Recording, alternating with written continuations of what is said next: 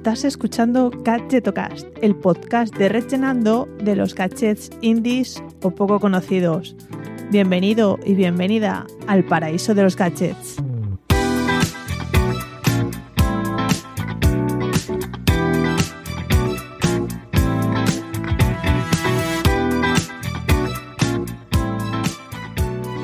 Hola, ¿qué tal? Soy Chus Narro y te doy la bienvenida a Gadgetocast, tu podcast y cada día el de más gente, en el que te descubro pues bueno, distintos gadgets, accesorios, dispositivos, cachivaches, llámalo como quieras, pero esto es Gadgetocast.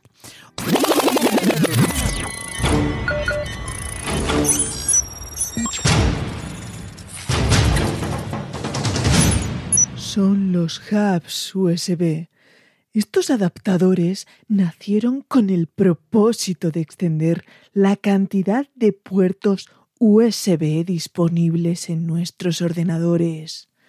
Y también con el propósito de sacarme de mis casillas en las últimas semanas. Efectivamente, hoy vengo a hablarte de la odisea que estoy atravesando con el hub USB, o mejor dicho, los hubs USB que he probado en las dos últimas semanas. Ya en el episodio 86, hace como tres semanas, te conté que me he cambiado a Windows y he pasado pues, de un MacBook Pro del año 2011 a un Dell XPS del 2020. Bueno, pues aparte del sistema operativo, que creo que más o menos lo tengo ya eh, dominado o al menos controlado, lo que me está llevando por el camino de la amargura es eh, la particular guerra que tengo con el hub USB, ¿vale? Recuerda que este portátil solo tiene tres puertos USB-C, ¿vale? Lo que es imprescindible contar al menos con un hub externo para poder conectar el monitor eh, externo, en mi caso también otro de él, el micrófono con el que estoy grabando, eh, la webcam y en ocasiones pues el disco duro externo también cuando lo necesito. Total, que lo necesito sí o sí. Por cierto, hago un inciso eh, que si no sabes lo que es, y aunque ya te lo ha explicado Gloria Serra al principio, un hub es un pequeño dispositivo que permite pues, conectar varios puertos al ordenador a través de un único conector. En mi caso, el primer hub que me compré fue uno de la marca Ablewe. Y de hecho te hablé de él en mi newsletter, en el gacheto mail, a la que ya que me sacas el tema, pues te puedes apuntar para descubrir cada semana más gadgets y productos interesantes. Te dejo el enlace en las notas del programa. Suscríbete al Gacheto Mail, te va a encantar. Total, que me pillé ese en concreto porque tenía al menos tres puertos USB, uno de Cerner, porque bueno, eh, yo me conecto así a la red en casa luego te explicaré por qué, y un HDMI para conectar eh, el portátil con el monitor externo que utilizo. Vale, pues ahora es cuando te voy a confesar una novatada interesante.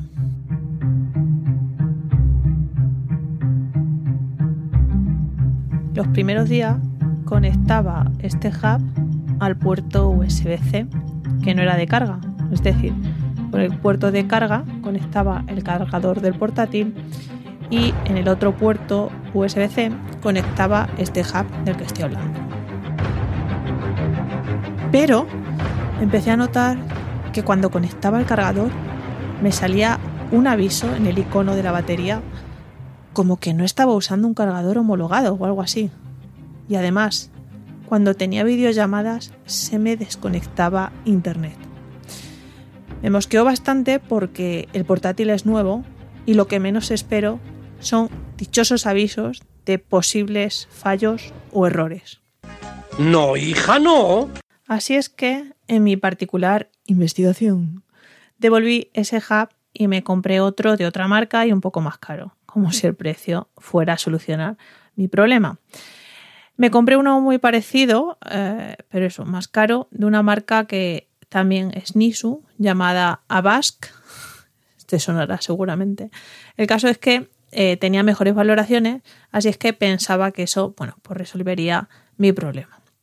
En un alarde de inspiración me dio por conectar el hub al puerto de carga del portátil, ¿vale? Y, y a la vez el cargador del portátil al propio hub para alimentarlo por si esa fuera la solución, que se quedaba pues todos los dispositivos que tenía conectados por si necesitaban potencia. Y no iba mal desencaminada porque, bueno, el aviso de error en la batería me desapareció al menos.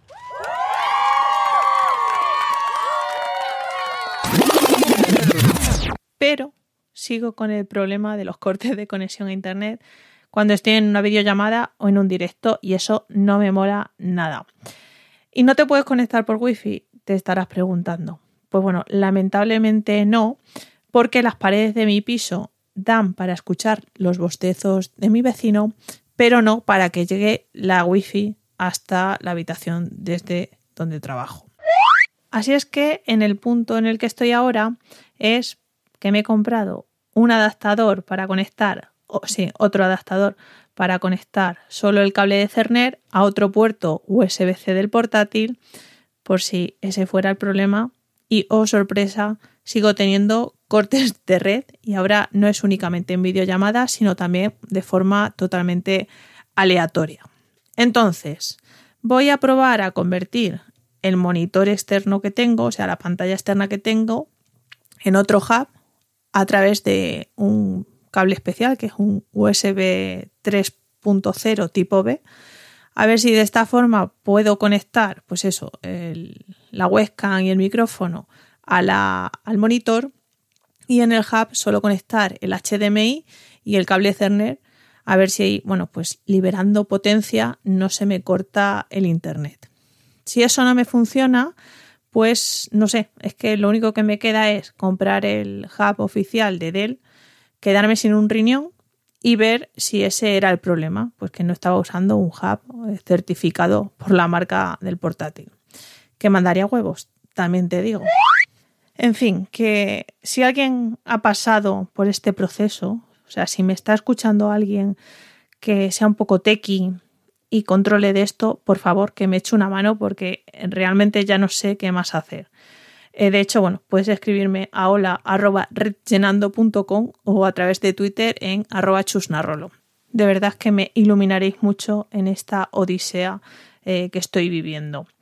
Eh, esto de los hubs, por ir ya acabando, es algo que, bueno, pues que parece sencillo, pero que se complica conforme pues se le exige, ¿no? Se le pide ciertos requisitos, como es mi caso, que bueno, que con el dichoso cable de Cerner, pues es donde estoy viendo ciertas limitaciones.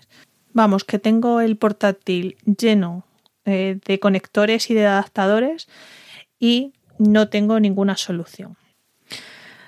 Vale, pues ya te he compartido mi particular equipo de investigación y la semana que viene volveré con más gadgets de los que no dan quebraderos de cabeza o sí. Dar las gracias a Conda por permitirme alojar este podcast en su red, a ti por llegar hasta aquí y un último favor. Si te gustan los contenidos que creo, puedes echarme una mano compartiendo este podcast con tus amigos o invitándoles a suscribirse a la newsletter. Así me echas una mano a que me descubra más gente. Cuídate y hasta la semana que viene.